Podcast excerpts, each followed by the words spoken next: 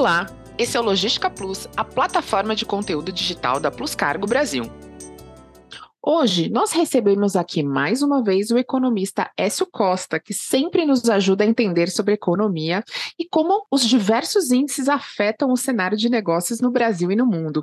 Seja bem-vindo mais uma vez, Écio. Prazer em ter você aqui com a gente.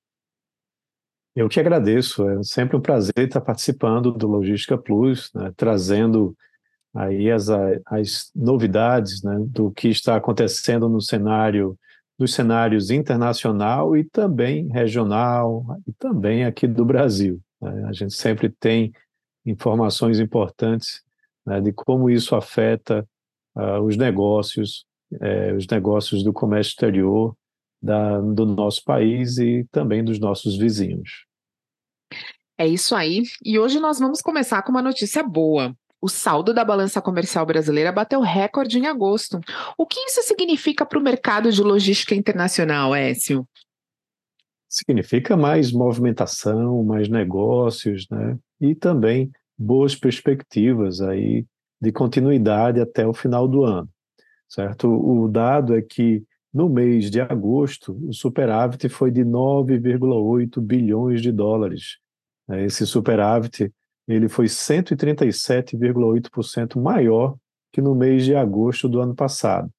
E aí, com isso, no acumulado do ano, a gente tem agora né, um saldo positivo de 63,3 bilhões de dólares, que já supera todo o ano de 2022, né, além de ser 44,8% maior que o acumulado né, de janeiro a agosto de 2022. Então, a gente já tem aí um saldo que representa um recorde de toda a série histórica, né, batendo o ano de 2022, que também tinha sido um saldo recorde. É, isso é bastante interessante, porque agora você tem uma perspectiva de talvez encerrar o ano com um saldo ainda maior né, na casa aí talvez dos 85 bilhões de dólares. Essa é a previsão né, do MDIC, do Ministério de Desenvolvimento, Indústria e Comércio. É, a soja foi a grande responsável pelo agronegócio, mas também você tem diversos é, setores, é, a maior parte deles ligados com o agronegócio, que foram responsáveis por isso, mas também a indústria extrativa mineral, o setor de combustíveis, a indústria de transformação, né, todos eles tiveram uma participação forte até o momento nesse ano, com aumento de exportações, apesar da queda dos preços internacionais, o volume aumentou, compensando. E a queda dos preços internacionais fez com que o valor das importações caísse. Então, o saldo terminou sendo bastante positivo. Muito bom. Esperamos que continue assim. E agora vamos falar um pouquinho sobre os índices econômicos e alguns números importantes para o mercado. O boletim Focus dessa semana mostra alta no PIB e no câmbio e estabilidade nos indicadores. O que isso traduz sobre a economia brasileira? Então, a gente teve a divulgação do PIB na sexta-feira passada, né, com um dado que surpreendeu, né, mostrando um crescimento é, no segundo trimestre, é, um crescimento até acima das expectativas. Né? O mercado não esperava que a economia fosse é, crescer 0,6%, né? e foi puxado pela, pelo setor de serviços e também pela indústria, que vem sofrendo bastante nos últimos trimestres. Mas isso não aconteceu no segundo trimestre e ajudou né, para que esses indicadores que você mencionou fossem revisados, principalmente o indicador do PIB para o final desse ano. Há uma expectativa de que ele se aproxime cada vez mais próximo de um crescimento de 3%. Ainda é, você tem um mercado um pouco, uh, eu diria, conservador, né, falando de um crescimento aí na casa dos 2,5%, mas se você já cresceu né, um patamar bastante significativo no acumulado né, desse primeiro semestre, você tem, de repente, talvez um resultado melhor que esse né, para o final do ano. No acumulado do primeiro semestre, a gente já tem um crescimento de 3,7%. Tá? E, em geral, o segundo semestre é melhor que o primeiro. O terceiro é, trimestre do ano, ele pode até mostrar uma desaceleração, mas o último trimestre do ano, ele é bastante forte historicamente, porque você tem o 13º salário entrando na economia, que ajuda o consumo a crescer bastante, e tem as indústrias se preparando, né, produzindo mais para atender a demanda. Além disso, o setor de serviços é aquecido, né, com toda a movimentação que acontece de final de ano, né, seja é, de eventos, de recepções, de viagens, de turismo, das festas de final do ano, do comércio atendendo a essas vendas do final do ano. Então, isso puxa a economia é, e talvez a gente tenha algumas outras revisões né, mais positivas ainda de crescimento do PIB né, se elevando. Com relação ao câmbio, aí você tem já uma realidade um pouco diferente. Você tem os Estados Unidos é, com provavelmente mais uma elevação da taxa de juros e o Brasil dando início ao seu processo né, de redução de taxa de juros. Então, essa diferença pode afetar diretamente o câmbio, né, porque você vai ter uma, uma diminuição dessa diferença entre a taxa de juros brasileira mais alta com a taxa de juros mais baixa dos Estados Unidos, ela tende a diminuir. Com isso, né, os títulos americanos que vão estar pagando mais se tornam mais atrativos, enquanto os títulos brasileiros menos atrativos, aí você tem essa migração de recursos para a economia americana, o que pode impactar na nossa taxa de câmbio. Tanto é que você vê a taxa de câmbio hoje mais próxima né, de um patamar mais elevado dos, é, dos cinco reais, né, ao invés de estar naquela casa dos 4,70 que a gente chegou a ver alguns é, meses atrás. Então essa é um pouco de mudança de dinâmica. E o IPCA com a previsão de é, ficar no patamar mais baixo, porque você vê alguns indicadores indo nesse sentido. Né? Tanto o próprio IPCA como o IGPM, que acumula uma alta negativa esse ano. Certo. E tem mais uma notícia que saiu recentemente. Nós queremos a sua opinião, Écio. O déficit de 97 bilhões de reais das contas do governo é o maior para o mês de julho, no acumulado em 12 meses, em 26 anos. O que isso significa para a nossa economia? Pois é, esse é um alerta preocupante, né? porque se por um lado a gente vê alguns indicadores de que a economia está crescendo mais, né, como os dados do segundo trimestre, esse dado das contas do governo ele é mais recente, ele é de julho, né, ou seja, já é o período do terceiro trimestre, que pode indicar uma maior desaceleração da economia. Você teve um governo gastando mais é, e as receitas caíram. Né? As receitas elas vêm principalmente dos impostos. Então, esse déficit terminou aumentando, né, e aí você pode ficar com uma previsão de que, ao final desse ano, você tenha uma, é, um déficit das contas do governo ainda maior, o que vai elevar o endividamento né, do governo em relação ao PIB para um patamar mais alto, o que traz preocupações né, e impede que as taxas de juros, por exemplo, caiam no ritmo mais acelerado, porque se você tem o déficit, a desconfiança do mercado internacional em relação à economia doméstica termina aumentando e para rolar a dívida você termina tendo que pagar juros mais altos. É tudo uma crise de confiança. Além disso, você tem uma preocupação de como isso vai se comportar no ano que vem, né, que é justamente a questão do orçamento, é, que foi é, o projeto de lei do orçamento foi enviado para o ano que vem, é, com uma previsão, uma expectativa de zerar o déficit, né, isso é até importante, porém ele, é, reduzir esse déficit, ou zerar esse déficit, via elevação da arrecadação. E aí é algo bastante problemático, porque o país já tem uma das cargas tributárias mais altas do mundo. Né? Nós pagamos muito, muitos impostos. E o grande esforço para zerar o déficit está vindo do aumento da receita, né? e não da redução das despesas, quando isso deveria ser tratado.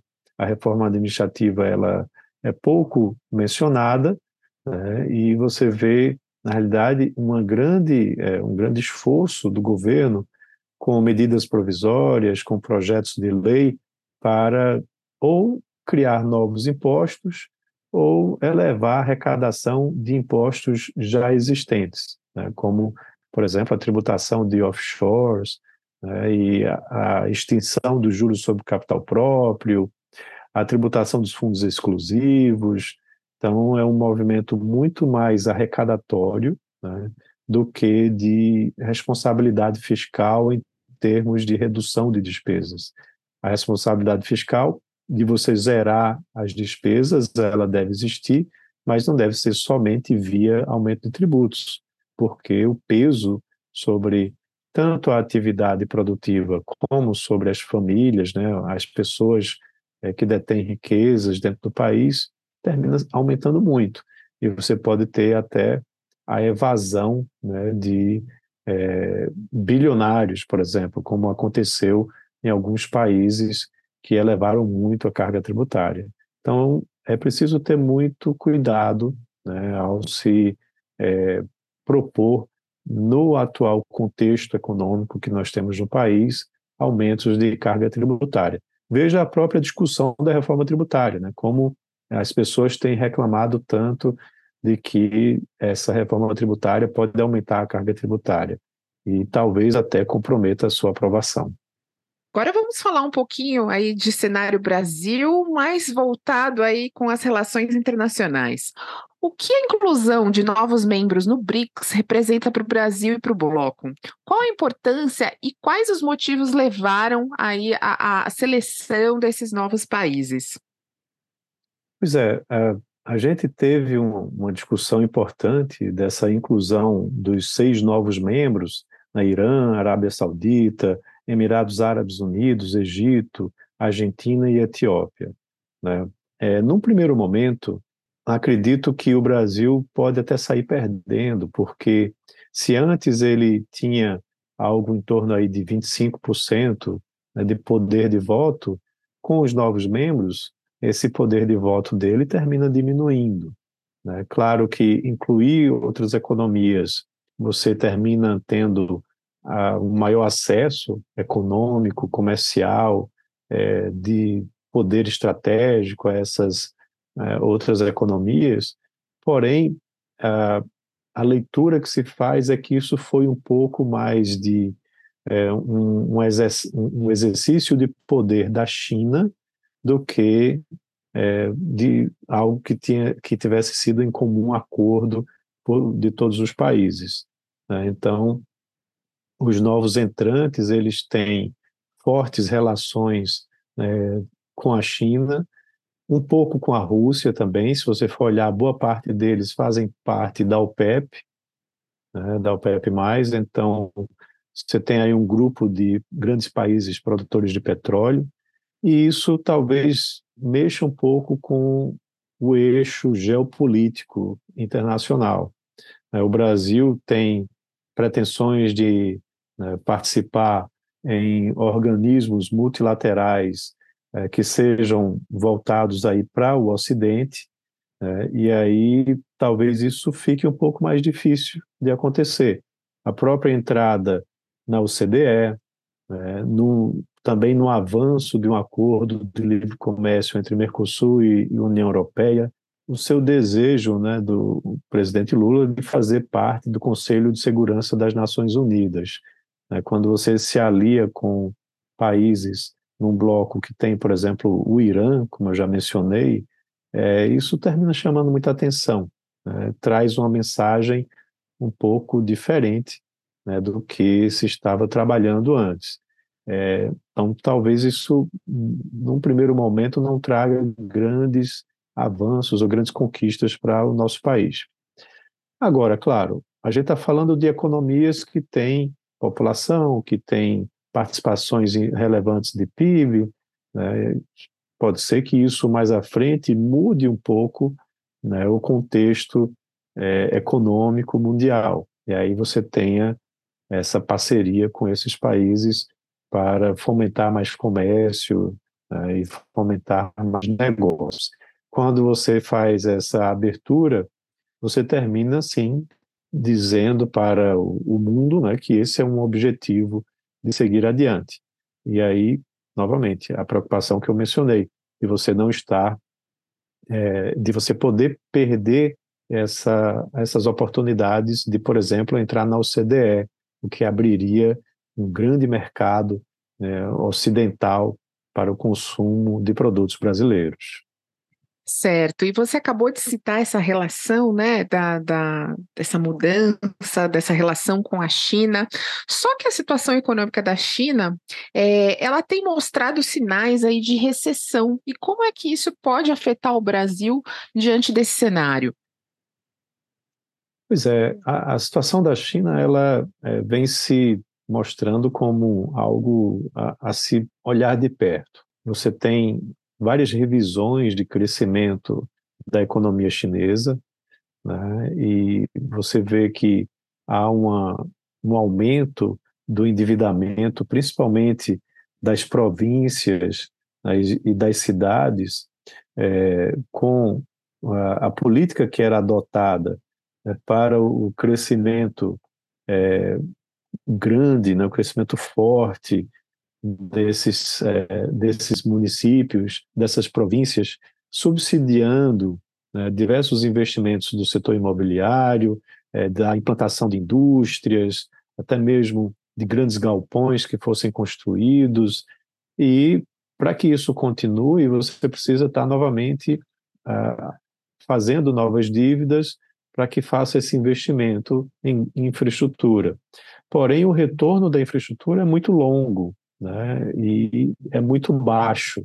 Então, não tem condições de estar pagando, por exemplo, muitas dessas dívidas que estão vencendo e começando a vencer aí num prazo mais curto. Então, isso tem acendido alguns alertas na economia chinesa de como que isso vai acontecer.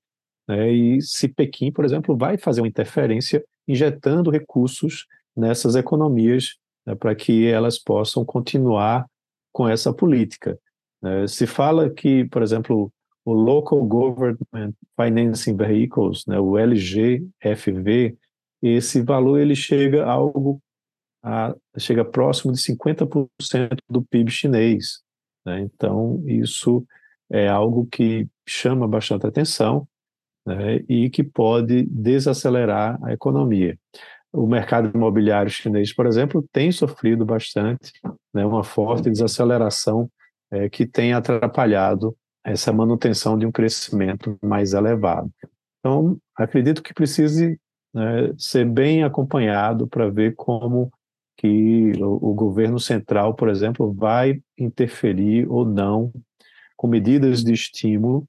Né, algumas já estão sendo até anunciadas, redução de taxa de juros, né? por exemplo, para que você tenha uh, o mercado reagindo, mas ele está demorando a reagir. E nós vamos continuar aqui acompanhando esse mercado bem de perto, todo esse cenário econômico. Muito obrigada mais uma vez por trazer tantas informações atualizadas e valiosas para nós, Écio.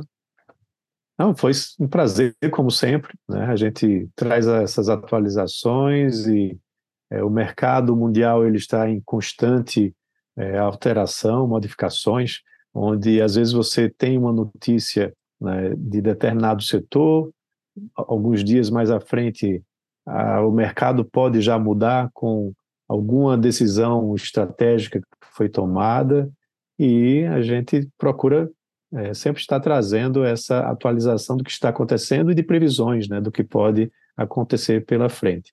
Então, espero que tenham gostado né, e, e, vamos aí aguardar os próximos capítulos né, da novela desses todos esses eventos que a gente mencionou aqui. Um abraço e até uma próxima. É isso aí. A Plus Cargo está com você onde você precisar. LinkedIn, YouTube, Spotify, Instagram, sempre de olho no que está acontecendo para você fazer bons negócios. Acompanhe nossos canais. Muito obrigada a todos pela audiência e até a próxima.